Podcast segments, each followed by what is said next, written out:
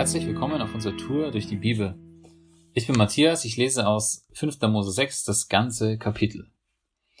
Dies sind die Gebote, Gesetze und Vorschriften, die ich euch nach dem Willen des Herrn eures Gottes lehren soll. Denn ihr sollt sie in dem Land befolgen, in das ihr nun hinüberzieht, um es zu erobern. Ihr, eure Kinder und Enkel, ihr sollt dem Herrn eurem Gott mit Ehrfurcht begegnen und alle seine Gesetze und Gebote halten, solange ihr lebt. Dann wird es euch, dann wird er euch ein langes Leben schenken. Hört genau zu, ihr Israeliten, und gehorcht. Dann wird es euch gut gehen und ihr werdet viele Nachkommen haben in dem Land, in dem Milch und Honig überfließen, wie der Herr, der Gott eurer Väter es euch versprochen hat. Hört ihr Israeliten, der Herr unser Gott ist der einzige Herr. Ihr sollt den Herrn euren Gott von ganzem Herzen, von ganzer Seele und mit eurer ganzen Kraft lieben. Bewahrt die Gebote, die ich euch heute gebe, in eurem Herzen. Schärft sie euren Kindern ein, sprecht über sie, wenn ihr zu Hause oder unterwegs seid, wenn ihr euch hinlegt oder wenn ihr aufsteht.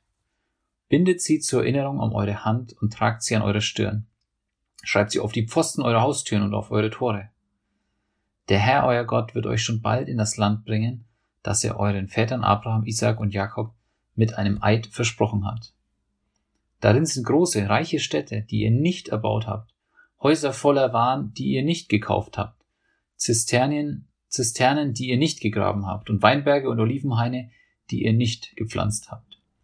Wenn ihr euch also in dem Land satt essen könnt, dann vergesst den Herrn nicht, der euch aus der Sklaverei in Ägypten befreit hat.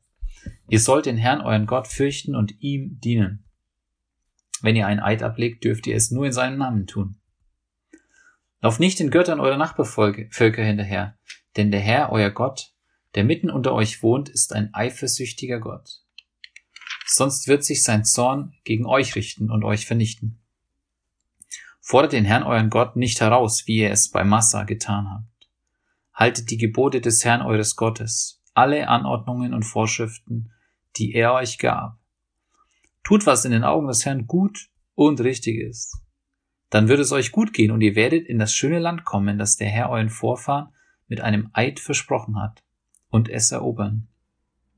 Ihr werdet alle eure Feinde vor euch vertreiben, wie der Herr euch angekündigt hat. Eure Kinder werden euch später fragen, was bedeuten diese Anordnungen, Vorschriften und Gesetze, die der Herr, unser Gott, euch gegeben hat? Dann sollt ihr ihnen antworten, wir waren Sklaven des Pharaos in Ägypten, doch der Herr hat uns mit großer Macht aus Ägypten geführt. Vor unseren Augen schlug er Ägypten und den Pharao samt seinem ganzen Hofstaat. Mit schrecklichen Plagen und mächtigen Zeichen. Er führte uns aus Ägypten, um uns in das Land zu bringen, das er unseren Vorfahren mit einem Eid versprochen hatte. Und der Herr unser Gott befahl uns, alle diese Vorschriften zu halten und Ehrfurcht vor ihm zu haben, damit er für uns sorgt und es uns alle Tage gut geht, wie es nun der Fall ist. Denn wenn wir die Gebote genau befolgen, die der Herr unser Gott uns gab, sind wir dadurch gerechtfertigt.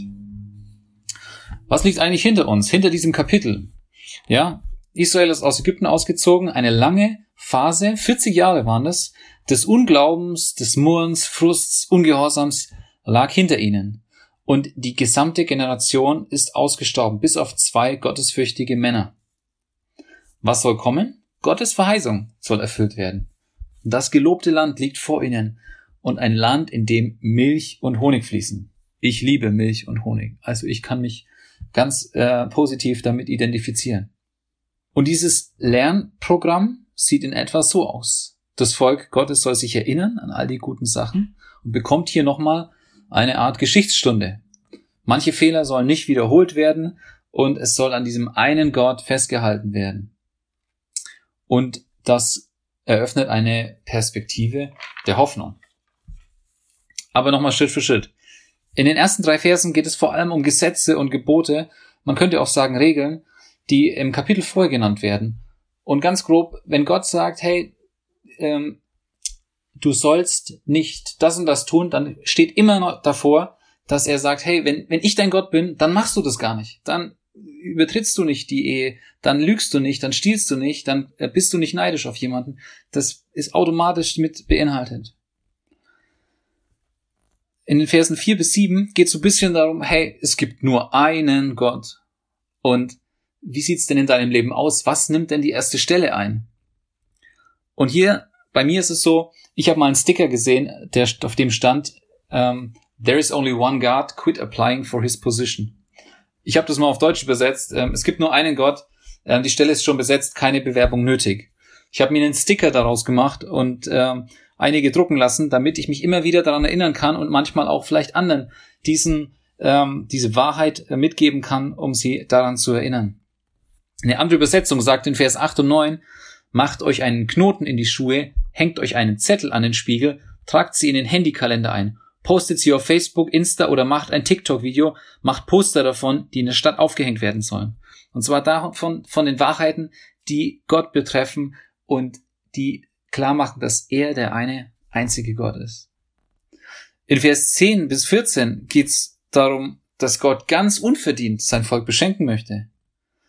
Andere haben dafür investiert und das Volk Gottes bekommt viele Dinge völlig unverdient.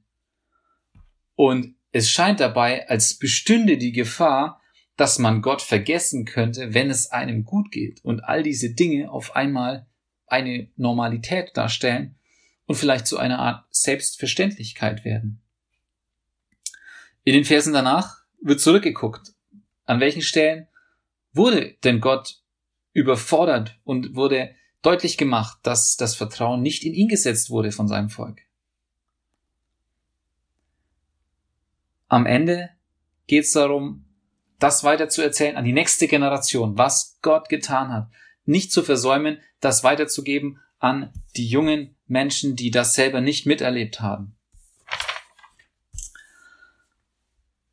Heute ist ein guter Tag für einen guten Tag. Lass Gottes Wort in deinem Leben praktisch werden.